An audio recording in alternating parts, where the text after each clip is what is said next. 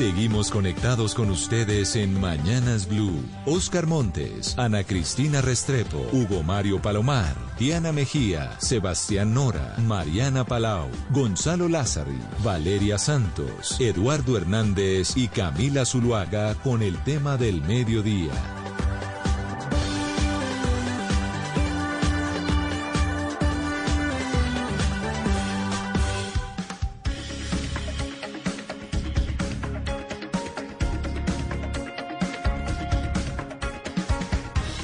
Son las 12 del día, 16 minutos. Muy buenas tardes. Bienvenidos a nuestro espacio central aquí en Mañanas Blue. Vamos a estarles contando pues los análisis que se han eh, hecho a propósito de las propuestas que están haciendo los candidatos a la presidencia en materia económica. Bueno, por lo menos lo que se sabe de algunas de ellas, porque evidentemente no, eh, algunas de ellas no son tan fáciles de descifrar pero vamos a entrevistar a algunos expertos que han tenido la posibilidad de estudiar esos programas económicos. Y la idea es que sepamos aquí en Mañanas Blue si son propuestas realizables, si evidentemente son propuestas que tienen eh, algún fundamento o si eventualmente estamos hablando de los famosos globos, que normalmente también ocurren y se dan en el marco de las campañas políticas. Vamos a estar conversando este mediodía con Cecilia López. Ella es economista, política colombiana, siempre ha militado en el Partido Liberal. Ha sido ministra de Agricultura, ministra de Medio Ambiente, directora de Planeación Nacional y también fue senadora de la República en el periodo de 2006 y 2010. Le agradecemos este contacto, doctora López, bienvenida. Eh, muy buenas tardes ya. Muchas gracias por la invitación. Bueno, muchísimas gracias a usted también. Y Ricardo Ávila es economista, columnista de opinión, es un hombre de los que más sabe, evidentemente, en materia económica. Fue director y presidente de la revista Cambio, además fue director de la revista Portafolio y, es un hombre pues que evidentemente es muy calificado para hablar de todos estos temas económicos en nuestro país. Ricardo, muchísimas gracias por acompañarnos. Muchas gracias por la invitación, muy, muy buenas tardes. Bueno, pues les hemos querido proponer eh, algunos eh, temas que hemos visto y que evidentemente han generado muchísimas dudas entre los colombianos. Por ejemplo, una reforma tributaria que pretende recaudar 50 billones de pesos y que provendría, según la propuesta que plantea eh, el candidato Gustavo Petro, de cuatro mil los, los cuatro mil principales patrimonios de todo el país. Una reforma pensional de, de, de, pilares, esto quiere decir permitiendo cotizar en un fondo privado a quienes tienen ingresos laborales de cuatro salarios mínimos para arriba y pretende llevar a casi todos hacia los eh, el otro fondo que es el de régimen de, de, prima media representado básicamente en Colpensiones. Si le parece, doctora Cecilia López, pues empecemos analizando la propuesta de, la reforma tributaria que plantea el eh, eh, candidato Gustavo Petro, con la que dice él va a recaudar 50 billones de pesos, que es más del doble de lo que pretendió, pretendió en su momento recaudar el exministro Alberto Carrasquilla. Bueno, en primer lugar, eh, cualquier economista sabe, eh, estoy segura que coincido con, con Ricardo en que el país necesita una reforma tributaria porque el peso de impuestos sobre PIB es eh, insuficiente, muy por debajo de lo que se, se requiere y de lo que tienen otros países en situaciones económicas similares a la nuestra. Y que esa reforma tributaria tiene que ser eh, progresiva también es cierto. ahora, que pueda recaudar 50 eh, billones, o sea, el doble de lo que no pudo sacar Carrasquilla, pues eso es muy difícil. No sé si es que está hablando de todo el periodo presidencial o qué, pero la verdad es que es un monto muy difícil y que necesitaría eh, eh, eventualmente un trabajo que una vez, si llega a la presidencia, el ministro de Hacienda y su equipo tendría que trabajar muy bien en cómo se hace, de manera que se cumpla con varios requisitos. Primero, que sea progresivo, eso es cierto. Segundo, tenemos que tener claro que en Colombia los individuos ricos no están pagando impuestos.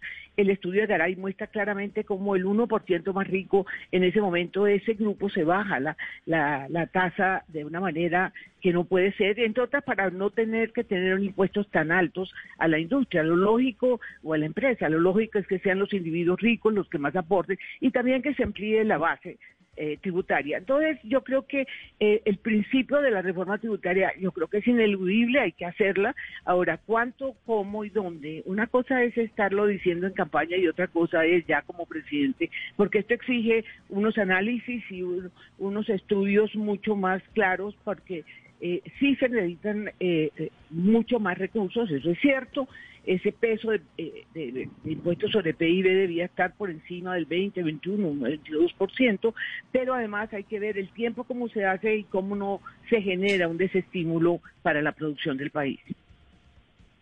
Bueno, esa es la posición, eh, la primera mirada de la doctora Cecilia López. Una primera mirada sobre este tema, doctor Ricardo Ávila.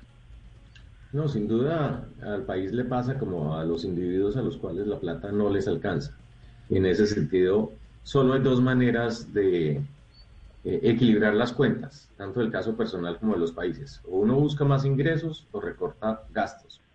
Y a pesar de las promesas que se hacen en el sentido de lo fácil que recortar gastos, quien haya estado en el gobierno, estoy seguro que la doctora Cecilia coincidirá con esto, lo que se llama la inflexibilidad del gasto público en Colombia es altísima. Claro que hay espacio para eliminar desperdicios, pero ahí no está la solución para los problemas de las cuentas públicas del país. Claramente hay que aumentar los recursos, pero la pregunta de fondo es ¿para qué? Y en el caso concreto del candidato Petro, lo que propone es aumentar esos impuestos para financiar un programa de gasto descomunal. Es más, aún si teóricamente llegara a la meta de los 50 billones de pesos, su programa de gasto supera los 100 billones de pesos. Entonces, en términos de desequilibrio de las cuentas públicas, estaríamos o quedaríamos peor de lo que estamos. Eh, recordemos pues que dentro de las promesas de gasto eh, está incluso hasta la de comprarle eh, la producción carbonífera a los mineros de Boyacá. Cuando uno comienza a repartir o a ofrecer el dinero público de esa manera, obviamente no hay reforma tributaria que aguante. Pero eh, volviendo al tema de la reforma tributaria, yo sí quiero preguntarles, porque mucho mito alrededor de esos 50 billones de, exenciones, y yo quiero preguntarle, doctor Ávila, cuando se dice que, Gustavo Petro va a quitar todas esas, todas esas exenciones, ¿a qué se refiere? Porque cuando uno mira ese paquete de exenciones, pues ahí también están las exenciones a la canasta familiar y una cantidad de subsidios a la casa, pues de exenciones a la, a la clase media y pobre, que donde se quiten eso, pues se vuelve a estallar el país. Entonces, ¿a qué se refieren los candidatos cuando hablan de, de acabar con esos con esas exenciones de 50 billones de pesos?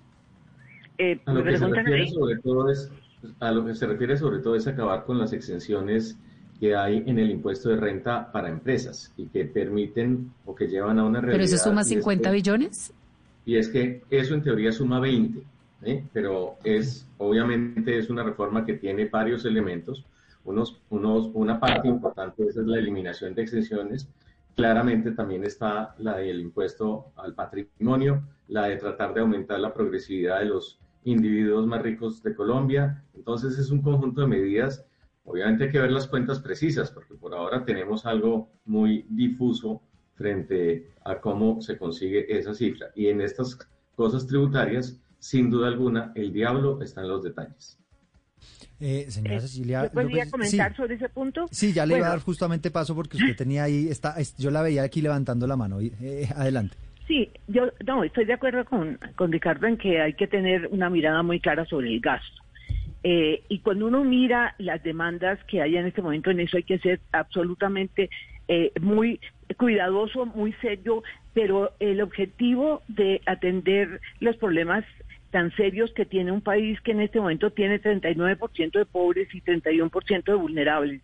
Eh, eso es un tipo de gasto que hay que mirar muy bien cómo se focaliza, porque eso se está haciendo muy mal en Colombia. El gasto social es muy bajo en el país, a pesar de que subió con la constitución del 91, la verdad es que sigue siendo muy inferior a las necesidades que se tienen. Y yo creo que la prioridad que yo creo que Gustavo Petro lo ha dicho y, y en el fondo también lo repite Hernández, es que el tema del hambre, el tema de la desigualdad, el tema de la pobreza en Colombia va a exigir mirar muy bien el gasto y estoy de acuerdo que eso también se tiene que marcar dentro del tema del déficit fiscal y del endeudamiento. O sea, el, todo el tema macroeconómico exige que uno no puede simplemente mirar una reforma tributaria fuera de todos los otros indicadores. Colombia tiene hoy un nivel de endeudamiento muy alto, tiene un déficit fiscal también muy alto. Eh, de tal manera, y tiene un, sistema de crecimiento que no está generando el empleo ni reduciendo la pobreza como uno quisiera, de tal manera que eh, esto no se puede mirar aisladamente y lo que uno espera es que haya un equipo económico serio y sólido que analice todas estas variables, de manera que el esfuerzo fiscal no se traduzca en gasto ineficiente. Doctora López, yo tengo una confusión con este punto porque quizá las dudas que algunos tenemos con esta propuesta de Gustavo Petro no es en el qué, sino es en el cómo. ¿Y por qué se lo digo? Porque Gustavo Petro siempre ha dicho eh, que esta, este recaudo de 50 billones anuales vendría principalmente de los cuatro eh, principal eh, cuatro mil patrimonios más importantes del país. Y hace unas semanas tuvimos acá a Luis Fernando Medina, asesor económico del que usted debe conocer, y Medina nos contó que no es verdad, que de esos cuatro mil patrimonios solamente se rascaría 10 billones y el resto de los 40 eh, se haría de otras fuentes de ingreso. Entonces yo quedo un poco perdido. Usted como analista económico y persona que ha dicho que va, va a acompañar esta propuesta económica, ¿cuál es concretamente la propuesta de los 50 billones? ¿De dónde van a salir? Yo no estoy, eh, yo no he estado metida en el equipo económico, yo simplemente expresé que iba a votar por él, pero yo no soy parte de ese grupo económico y conozco parte y lo que, lo que se ha publicado y lo que se ha hecho y lo que he hablado con Ricardo Monilla, por ejemplo, sobre todo en el tema de pensiones. Sí, yo creo que en esto hay que, hay, hay que mirar cuánto, por ejemplo, eh, se reducirían y cómo se reducirían todos los subsidios que se han dado al sector empresarial, que no tengo la cifra acá, pero es una cifra importante. Eh, y yo creo que a la hora de, ya sentarse con un equipo económico, que lo que sí he escuchado de parte de, Gustavo Petro es que va a tener un equipo económico eh, con profesionales serios y, reconocidos que abundan en el país, en ese momento se tienen que sentar a mirar exactamente ya con cifras precisas.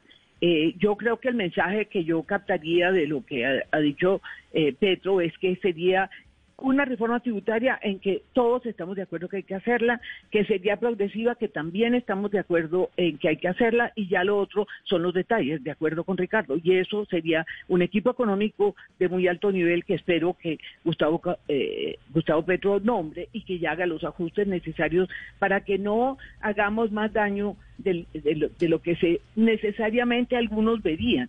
Es decir, obviamente esto es un punto que mucha gente rechaza porque muchos sectores muy ricos de este país, muchos dueños de empresa, todos sus gastos los pasan a la empresa y no pagan impuestos, eso lo sabemos. Todas esas anomalías se espera que se puedan corregir y que permitan un monto de recursos eh, que permitan un programa social acorde con los objetivos que, se han planteado. Sí, señora Ávila, el, gobierno y el programa de gobierno de Gustavo Petro, pues necesita mucha plata porque plantea, pues, un gobierno entre otras cosas bastante asistencialista. Y usted sabe que ha habido muchos, muchas polémicas relacionadas con este asunto, pues porque lo que se dice básicamente es que cuando la gente empieza a recibir una serie de subsidios mensuales, unas ayudas, pues la gente se queda ahí, la gente básicamente no progresa y simplemente eh, queda contenta con lo que le están dando mes a mes. ¿Cuál es el riesgo que usted ve de este tipo de políticas?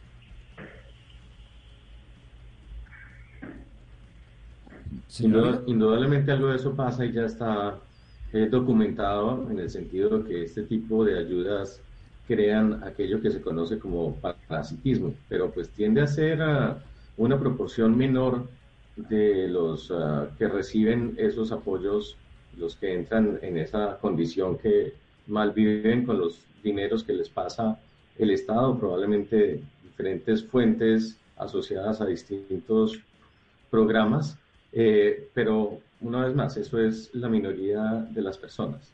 Claramente Colombia necesita hacer mucho más eh, en el sentido de, realizar un esfuerzo para disminuir la pobreza y por eso pues hay ah, propuestas con las cuales yo estoy de acuerdo, como la idea de darle eh, un estipendio importante mensual a los mayores, eh, a los adultos mayores, en un país en donde claramente el sistema pensional cubre tan solo a una fracción de, la población de más de 62 años, eh, pues eso es eh, urgente y los bolsillos de pobreza, como se dice, están localizados, por ejemplo, en, ese segmento.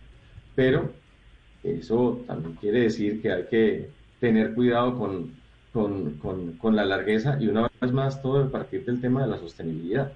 No solo se trata de repartir dinero, sino ver de dónde sale y si está eh, respaldado en, en, en, ingresos estables. Y aquí hay que hacer una reflexión. Lo que necesitan los países en general para cuadrar sus cuentas fiscales es crecer más rápido. Y a mí me sorprende que en esta campaña presidencial no hemos visto ninguna propuesta para que la economía crezca más rápido. Ya lo vimos esta semana con el marco fiscal de mediano plazo. La economía colombiana en el primer semestre de este año está creciendo muy rápido dentro de las de mayor crecimiento en América Latina y eso redujo claramente eh, el desbalance fiscal. Falta todavía un gran trecho, pero sin duda alguna este tema del crecimiento es absolutamente clave no solo usted? el dinero, sino ver las fuentes. Claro, considera usted que, ese debería ser el camino. Son las 12 del día, 32 minutos. Voy a irlos cambiando de tema porque el tiempo es Pero déjeme hacer una anotación, si me permite. Una cosa que me parece interesante del, del plan de, de Gustavo Petro es que claramente ha dicho es el trabajo el generador de riqueza más que los subsidios. Y si algo ha pasado durante los últimos 30 años es que el tema de pobreza se ha abordado fundamentalmente con subsidios, las transferencias condicionadas, todas las demás. Aquí ha habido un énfasis claro en que va a ser el trabajo y la transformación productiva que busca aumentar el crecimiento, sin duda. Es, entonces yo quisiera hacer ese par de puntos que me parece que son importantes. Vale, un, un, aporte interesante. Bueno, vamos a pasar al siguiente tema. Vámonos para la campaña de Rodolfo Hernández, que él ha propuesto reducir el IVA del 19 al 10% pero algunos dicen con un verenito, porque ya no se trataría del impuesto al valor agregado, sino de un impuesto general al consumo. Lo que algunos plantean y analizan podría terminar en la práctica generando un aumento en los precios de bienes y servicios. ¿Cómo ha analizado usted este asunto? Si le parece, eh, arranquemos con usted, señora Cecilia López. Pues mire, yo creo que esto no es un, engañito, sino un señor engaño. Es decir, el IVA es un impuesto al valor agregado. Y esto, al pasarlo, aún si lo baja al 10%, al pasarlo a, a todos los productos, en convertirlo realmente en un impuesto a las ventas, esto implica un costo muy alto y puede tener incidencia grande sobre la inflación. Yo creo que eh, el análisis más serio que se ha hecho sobre la inconveniencia de ese de ese cambio que aparentemente es muy atractivo, pero tiene un señor veneno, lo ha hecho Luis Carlos Reyes, que mostraba claramente cómo en el fondo lo que terminaríamos sería inclusive grabando productos de la canasta familiar. Me parece que esto muestra un poco la pobreza de la propuesta en términos tributarios eh, de, de, Rodolfo, porque eh, de Rodolfo Hernández, porque él en el fondo no toca, no habla de la estructura eh, impositiva ni habla cómo vamos a, manejar los diferentes déficits. Entonces me parece que centrarse en, este cambio, en este impuesto que además sabemos de todas maneras es regresivo, eh, no solamente está dando un mensaje que no es cierto, esto no va a mejorar la situación del ingreso disponible de la población, especialmente de los ingresos bajos, sino por el contrario, y además en un momento donde la inflación es un dolor de cabeza tan grande, eh, puede incidir negativamente en este indicador. Quisiera escucharlo usted, señor Ávila, una primera mirada a esta, a esta propuesta. No, lo primero que voy a decir es en términos generales. Eh, es verdad que el programa económico de Rodolfo Hernández es mucho menos detallado y mucho menos profundo que el de Gustavo Petro. Pero ambos programas económicos son malos, eh, porque aquí lo que hay eh, es propuestas de dos representantes del populismo. y en ese sentido, pues el populismo es conocido porque propone eh, eh, eh, soluciones fáciles a problemas difíciles. Y a mí me preocupa inmensamente tanto una propuesta económica como la otra. En el caso concreto de la pregunta, evidentemente también faltan detalles y en general en todas las iniciativas del ingeniero Hernández faltan detalles. Claramente sucede lo que dice la doctora Cecilia y por eso pues hay que ver que ¿Qué pasa con una iniciativa que, por cierto, necesita ya, eh, cuando uno la mira hacia adelante, eh, pues eh, el apoyo del Congreso para que resulte siendo efectiva por parte de un presidente como si Rodolfo Fernández, pues que no tiene bancadas directamente pues asociadas a su nombre. Entonces, todos esos temas, sin duda alguna, hay que tener en cuenta que una cosa es lo que dice la propuesta de campaña y otro es lo que muestra la realidad cuando se impone después del 7 de agosto. Bueno, pues ahí vamos analizando poco a poco. No sé si, si la doctora López quería decir algo. ¿Es para mí? Sí, quería decir eh, algo. Ah. Sí, yo quería, yo quería recordar un debate muy interesante, Ricardo, que hubo sobre eh, gente que conoce mucho más el tema que nosotros los economistas, que es qué es populismo y qué es demagogia. Y, y, me pareció interesante porque estamos descalificando siempre el populismo y quienes lo defendían decían que, que el, hay una gran diferencia entre populismo y demagogia. Populismo se supone que es la voz del pueblo, la gente que transmite la voz del pueblo. Demagogia es el que hace promesas que no puede cumplir. Entonces creo que ese debate a nosotros los economistas que no sabemos de derecho y que a veces nos falta meternos en ese tema, esa diferencia me pareció muy valiosa y muy interesante. Bueno, vámonos otra vez para la campaña de Gustavo Petro. La otra propuesta que tiene que ver con las pensiones, que quizá ustedes también la han escuchado nombrar muchísimo, y tiene que ver con la posibilidad, eh, pues ahora con, con, los cambios que ha introducido eh, el candidato Gustavo Petro a la propuesta, es básicamente permitir que quienes tienen ingresos laborales de mm, más de cuatro salarios mínimos puedan cotizar en un fondo privado pero que casi todas las personas, los trabajadores de Colombia, quienes ganan menos y demás, pues todos ellos estén prácticamente obligados a eh, cotizar sus pensiones en colpensiones en el régimen de prima media. Eh, ¿Qué opina usted, eh, señora Cecilia López, de esta propuesta? Pues mire, yo creo que esta propuesta, eh, cuando yo la escuché por primera vez también, eh, tuve muchísimas preocupaciones y por eso hablé con Ricardo Bonilla, que es que el economista que ha estado detrás de este diseño. En el fondo, todo esto va a terminar en un sistema de pilares un sistema de pilares que con Ricardo estuvimos en un grupo eh, que discutió lo de lo de diálogos e improbables que se llamaba, eh, discutíamos mucho este tema. Esto va a terminar eh, porque esta es la recomendación del Banco Mundial, las recomendaciones que ha hecho Fede Desarrollo, etcétera. El tema es cómo van a ser esos pilares. Y eso, eso, una cosa pueden decir los candidatos y otra cosa es lo que se va a hacer si, asumen la presidencia, porque esto necesita estudios actuariales, necesita un refinamiento muy grande antes de que llegue al Congreso, donde es donde se toma la decisión final, y antes de que haya un debate suficiente con toda la información. Pero estos son pilares.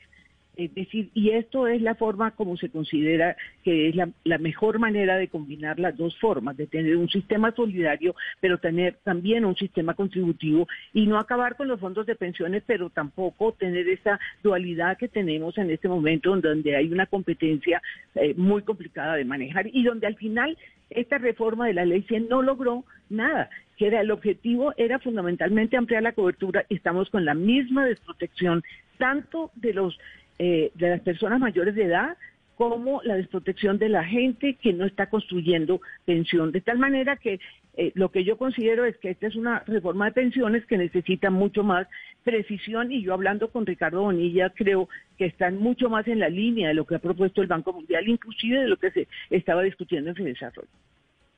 Yo le quisiera preguntar al señor Ricardo, eh, al señor Ávila, por, por precisamente la reforma a colpensiones que eh, está proponiendo el señor eh, Rodolfo Hernández en su pues en su plan de gobierno. Tiene algunos eh, unos apartes dedicados a esa reforma de colpensiones. Le quiero preguntar en qué consiste o cómo la ve usted y qué tiene de distinto a lo que se hace ahora. Es decir si, está planteando algo distinto a lo que da ahora.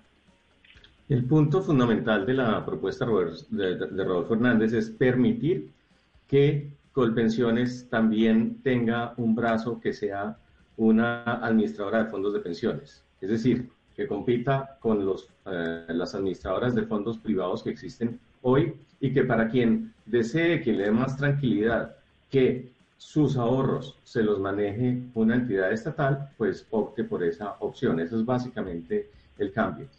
Sobre las propuestas que están sobre la mesa, sin embargo, el tema de fondo no se ha tratado y es que el sistema está desbalanceado y que el régimen público en particular no es sostenible. Digamos, esto ha habido incontables debates al respecto, pero básicamente el tema es que en Colombia las personas se jubilan en condiciones muy generosas y que en la medida en que uno no cambie los parámetros del sistema, pues lo que hace, y si lo vuelve más público todavía, lo que hace es imputarle una deuda descomunal a las generaciones futuras. En el corto plazo es súper atractivo, porque como la plata que hoy en día se le gira a los fondos privados, unos 20 billones de pesos al año, eh, por debajo de los cuatro salarios mínimos. Le entraría a Colpensiones, obviamente Colpensiones soluciona su problema de caja, le libera fondos al gobierno que los puede utilizar para gastarse en otros programas, pero a la larga, dentro de 10, dentro de 20 años, pues vamos a tener un dolor de cabeza enorme, pues porque el sistema se va a quebrar. Ese es el tema de fondo. Y una vez más, aquí eso no se ha hablado. Entonces, hay que equilibrar el sistema, porque si no, eh, lo que estamos haciendo es, ahí sí que gire ahora y pague después. Yo quisiera comentar que la propuesta de volver con pensiones un, fondo privado es la propuesta de Asofondos. Eh, es la propuesta que, que, ha venido, que han venido defendiendo. Y yo aquí quisiera enfrentar dos cosas. En un país tan desigual como Colombia, pretender que las pensiones sean las que cada individuo pueda eh, eh, ahorrar, eso nos lleva a reproducir un esquema de profunda desigualdad en la vejez de tal manera que lo que se requiere es un sistema que combine un aporte del Estado y que combine el aporte de los trabajadores. Y eso eh, eh, es obvio que tiene que haber una parte contributiva y una parte subsidiada por el Estado. En ningún país que yo conozca, el Estado puede, inclusive en países más igualitarios que el nuestro, es posible dejar solamente las pensiones cuando se trata, eh, las pensiones cuando se trata solamente de que correspondan al ahorro. Pero lo que es evidente es que se necesita primero una reforma pensional que vaya mucho más allá de una propuesta tan simplista como la que está haciendo eh, Rodolfo Fernández. Y en segundo lugar, que considere la combinación de aportes de los trabajadores, pero también de aportes del Estado. Por eso la reforma tributaria es parte de todo este esquema que tiene que analizar, porque el país no puede seguir con el 60 y pico por ciento de, los, eh, de las personas mayores sin pensión y con el 65 o 60 por ciento de los trabajadores que no están armando una pensión, porque esas son las dos caras del sistema pensional que se olvidan con frecuencia. Y como lo di en este gobierno también la preocupación eran los ancianos. Perdón, eso es válido, pero lo más grave también es que si no le damos la posibilidad a los sectores que están hoy trabajando, a la gente que está trabajando, que arme pensión, después no vamos a poder manejar la situación.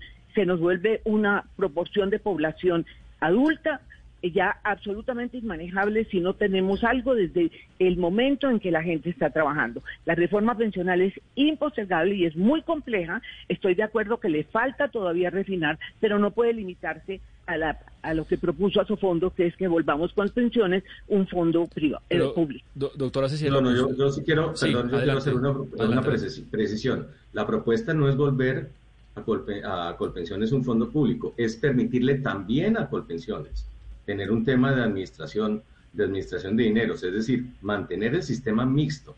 Eh, de tal manera que, me, parece, me, parece, me parece importante hacer esa precisión.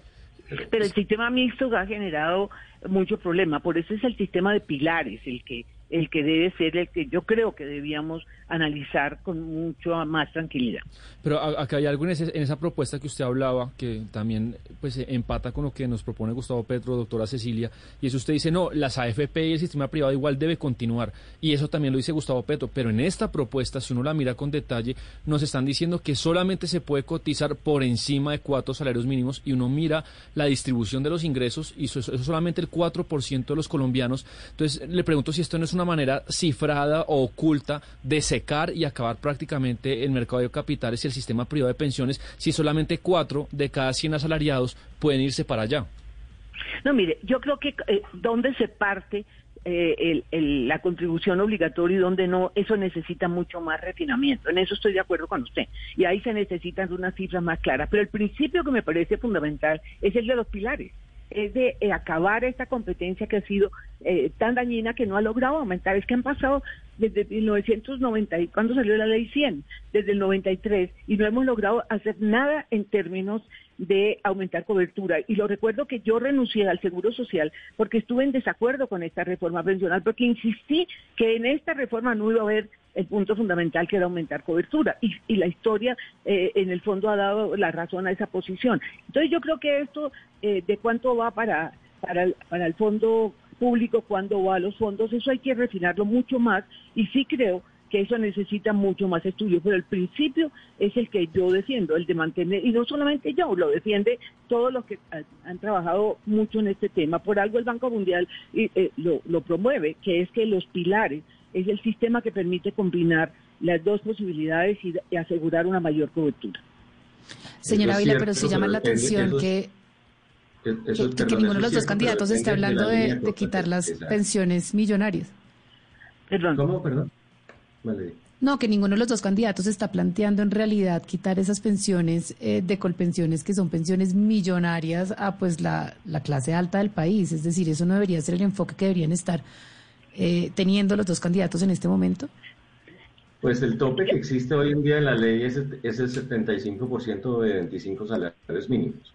Ese es el, tope que existe y claramente eso es una aberración, porque el día en que yo me jubile, si me jubilo por colpensiones, es como si a mí me regalaron un cheque de 1.800 millones de pesos. Y eso claramente hay que cambiarlo. Yo he escrito eh, extensamente sobre la necesidad de que así pues es una, es como, no es Robin Hood que le quitaba a los ricos para darle a los pobres, sino Hood Robin que le quita a los pobres para darle a los ricos. Eso claramente hay que cambiarlo.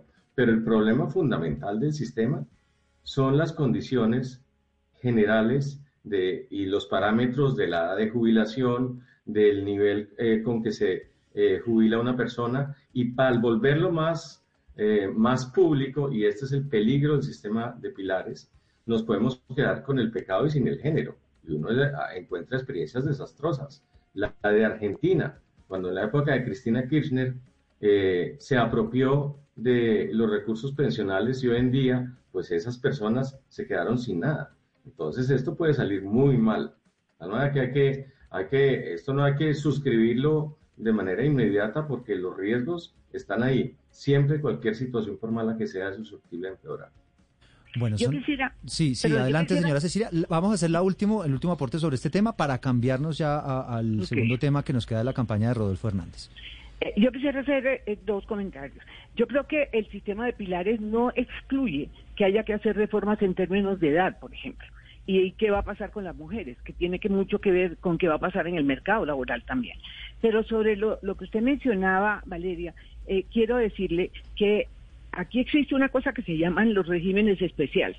Y ahí se le olvida a la gente cuando trata de, eh, eh, de, tomar esa cifra que es muy alta, que le cuesta al país y que hay que pagar con recursos fiscales, que los costos más altos de los regímenes especiales son, primero, el fondo de los militares, segundo, que eso los que hemos estado en el gobierno y hemos tratado de tocar las pensiones de retiro de los militares que valen, no tengo la cifra a la mano, pero es tal vez el más alto de todos los fondos, eso es prácticamente imposible. Y están los otros fondos también, el de, por ejemplo, todos los empleados, el, eh, todos los empleados públicos que durante años no cotizaron y a los que hay que responderle con recursos fiscales sus pensiones. O sea, tratar de atribuirle solamente a Colpensiones el costo fiscal del sistema pensional actual eh, es, no es justo porque hay varios regímenes especiales que no se han tocado y que tienen un peso muy alto sobre las finanzas públicas.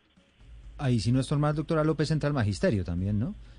Ah, perdón, sí, me faltaba ese, nada menos. Que entre otras cosas, fíjese, el magisterio tiene unos costos inmensos. está en el libro del debate pendiente que hicimos con el Banco de la República, donde están todas las propuestas, incluyendo la de desarrollo, incluyendo eh, la de grupos sindicales, incluyendo las propuestas de la OIT, que todas ellas apoyan los pilares.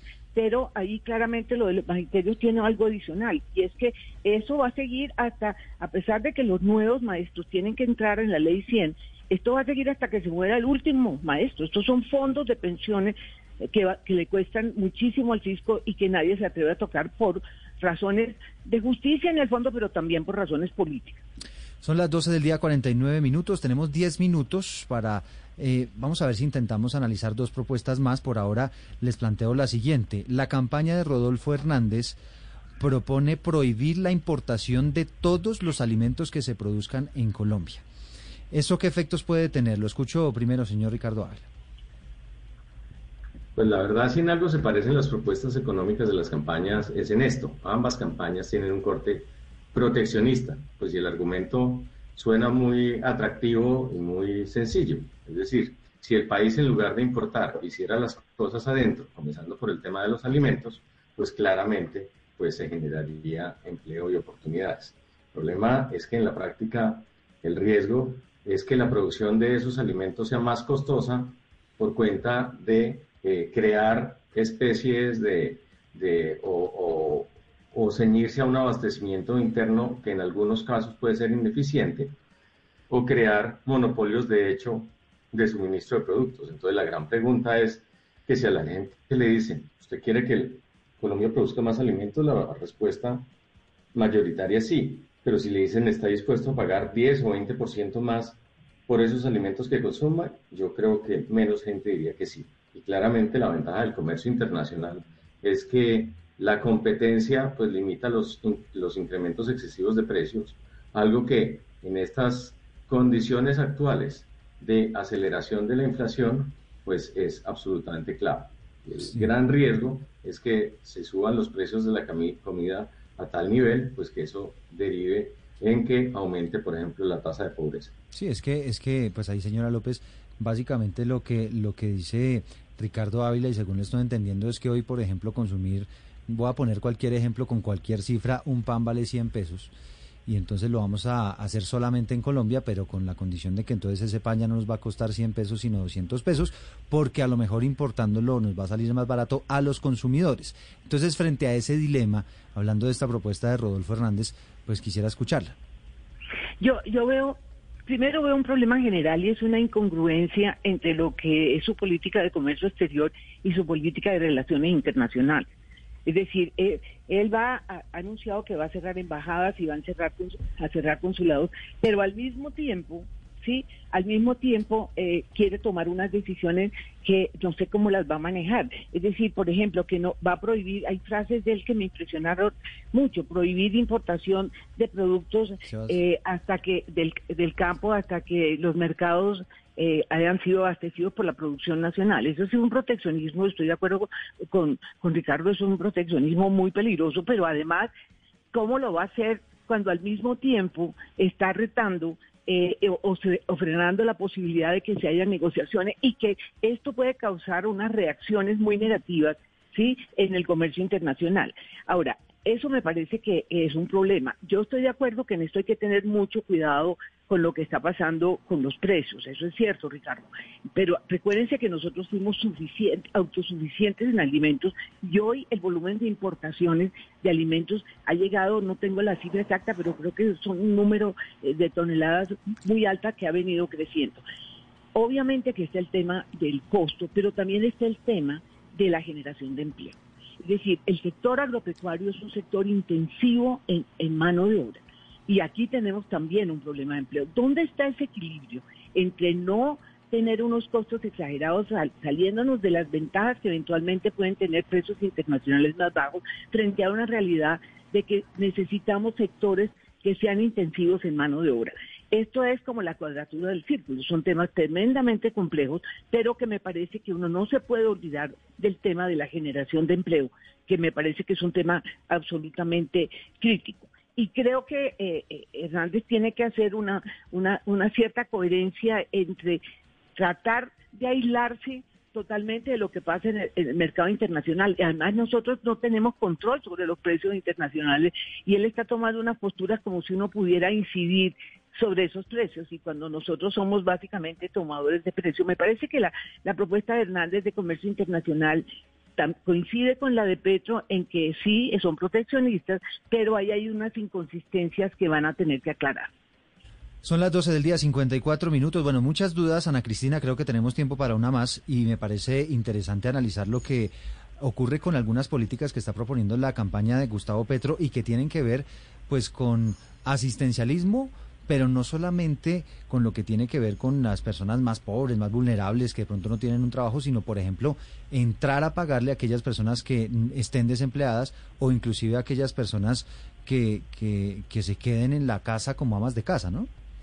Es lo que se llama economía del cuidado, las personas que cuidan. Y además, Eduardo, hoy tiene una importancia especial preguntárselo a la doctora López, porque esta mañana en la entrevista Gustavo Petro eh, lanzó algunos nombres de posibles ministros de Hacienda y la única mujer entre, entre esos nombres era el de la doctora eh, Cecilia López. Y además, este es su campo de experticia, doctora López. Yo le quería preguntar por esa política de economía del cuidado y esos eh, subsidios a personas, no mujeres, sino personas hombres, mujeres, eh, que cuiden, ¿cómo serían esos recursos? ¿De dónde, eh, a quiénes cubrirían y de dónde provendría el dinero? Yo en eso estoy totalmente en desacuerdo con Gustavo Petro porque eh, y, quiero decirle que todos los candidatos han hecho propuestas que ignoran totalmente lo que es el papel de la mujer en la economía. Mi propuesta es otra. Mi propuesta es que esa economía del cuidado que la medimos a la luz de la ley que saqué en el Senado y que se mide en toda América Latina es el 20% del PIB. Ese es un subsidio inmenso que las mujeres le han hecho a la sociedad y que las han frenado totalmente de entrar al mercado laboral. Mi propuesta es otra. Mi propuesta es sacar esa economía del cuidado del hogar y que distribuirla entre el Estado y el mercado. Ya acabamos de hacer un modelo de equilibrio general mostrando las implicaciones económicas que reconocer esta economía del cuidado como un nuevo sector productivo puede tener sobre la economía. Así que eh, creo que ahí vamos a tener eh, eh, diferencias. yo he estado conversando con, con Francia Márquez sobre este tema. Creo que a todos los candidatos hay que enseñarles cuál es el tema de género y cómo se manejan las mujeres. No se trata de mantenerlas en el hogar. El objetivo es que las mujeres tengan autonomía económica. Y para que tengan autonomía económica, esa economía del hogar, en la medida de lo posible, debe ser asumida por el Estado y por el mercado y en el modelo que acabamos de terminar muestra eh, las implicaciones que tiene en términos de aumento del PIB al aumentar la oferta de trabajo, la demanda de trabajo, eh, aumentar impuestos, aumentar el monto de salarios y eso termina en aumentando el PIB. O sea que la propuesta va en esa dirección y no en mantener a las mujeres encerradas en la casa y menos darle un subsidio porque eso sí es absolutamente imposible. Doctora Cecilia López, ya vamos terminando este espacio y no podemos despedirla sin preguntarle algo que se ha comentado, rumorado en redes sociales y en otros espacios, y es que usted le habrían ofrecido algún, eh, algún espacio en el Ministerio de Hacienda si Gustavo Petro fuera presidente. ¿Eso es cierto? ¿Usted lo han tanteado o eso es un chisme y, nada es un chisme, es un chisme. Ninguna llamada, nada. Es un chisme y le quiero decir lo siguiente. Lo único que yo tengo claro es que yo en el próximo gobierno apoyo. En el caso de Petro, apoyo su gobierno. En el caso de Hernández, apoyo haciendo oposición.